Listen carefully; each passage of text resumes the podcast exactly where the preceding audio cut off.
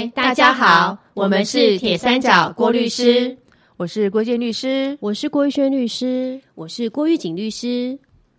以前常常听到父母死亡留下巨额债务给未成年子女，导致子女从小背负债务这类的悲剧。大家对于这类的新闻常有的反应是：啊，为什么没有办抛弃继承呢？到底负债子偿这件事是一定要的吗？抛弃继承又是什么呢？今天我们来说给大家听听看哦。首先，我们最应该了解的是，在我国法律上，继承人到底会继承什么？依照我国民法的规定，继承人承受被继承人，也就是过世的家人财产上的一切权利以及义务。也就是说。过世的被继承人所留下的一切财产和债务，全部都会由继承人承接哦。这就是法律上所谓的“盖瓜继承原则”。但依照这样的原则，当被继承人留下的债务大于财产的时候，就会发生刚刚所讲的子女因为继承背负庞大债务的悲剧。因此，在二零零九年的时候，我国民法在刚刚说的“盖锅继承原则”下。加上了有限责任的规定，明文规定了，如果继承人有债务的时候，继承人啊不好呃，如果被继承有债务的时候，继承人只要以自己所继承到的财产去清偿被继承人所积欠的债务，不需要以自己的财产去帮被继承人清偿债务。举例来说，如果父亲过世时留下一百万存款以及三百万债务。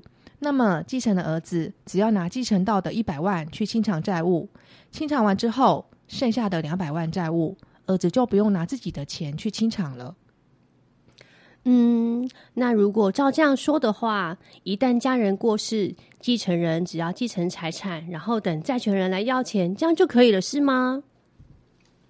不是的哦，大家可以想象一个状况。继承人对于被继承人生前的财产和负债的状况，虽然可以向相关单位申请明细，但是债务并不是只可能存在于房贷、信贷或卡债这些啊，也可能存在私人借贷，甚至地下钱庄的。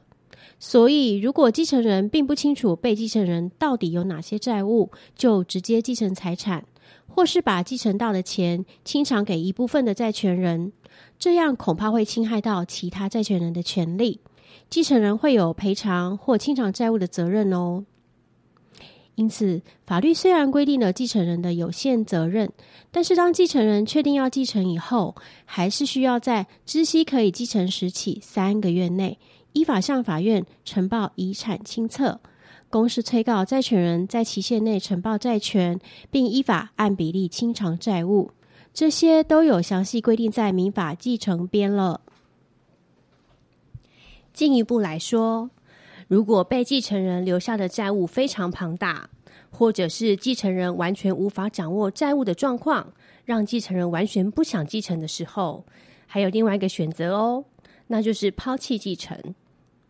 抛弃继承，简单来说就是放弃自己的继承权。不管是被继承人的财产或是债务，通通都不用继承。听起来很简单吧？但是还是有几个部分需要大家注意的哦。首先，抛弃继承不是用嘴巴告知亲朋好友就会有效的，必须在知道自己可以继承时起算三个月内，以书面向法院声明抛弃继承。并且在抛弃继承之后，以书面通知，因为我们抛弃继承而变成继承人的下一顺位法定继承人。举例来说，一位父亲 A 去世，本来的法定继承人是配偶和孩子。如果配偶和孩子都向法院声明抛弃继承，A 的继承人就会变成下一个顺位的 A 的父母。A 的配偶和孩子。依法要将自己抛弃继承，使 A 的父母变成继承人的事情通知 A 的父母。如果 A 的父母也要抛弃继承的话，那么也要在知道自己可以继承的时候起算三个月内向法院声明抛弃继承。是。再来，在我们办理抛弃继承的经验当中，有四个部分需要特别跟大家说明的。第一。抛弃继承的三个月期间，是从知道自己可以继承开始起算，而不是从被继承人去世开始起算哦。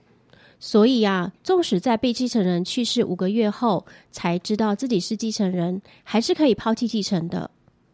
第二，依照法定程序向法院声明抛弃继承，法院审查之后会发给准予备查的文件，这样就表示抛弃继承人从被继承人去世一开始就不是继承人了。所以，已经抛弃继承的行为也无从反悔哦。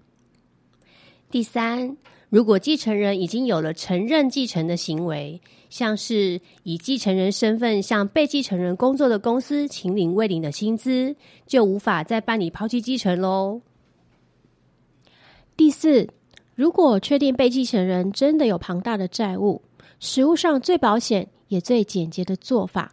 就是民法第一一三八条规定的各个顺位的继承人全部一起向法院声明抛弃继承，这样才不会发生有哪一位继承人漏位抛弃继承的遗憾。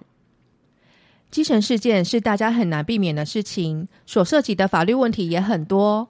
今天就先跟大家聊聊抛弃继承的部分，有机会的话，我们再说说其他方面的问题给大家听哦。我们是铁三角。我们是郭律师，我们是三姐妹，与您聊聊人生，聊聊有趣的事情，聊聊生活中的法律。我们下次见，拜拜。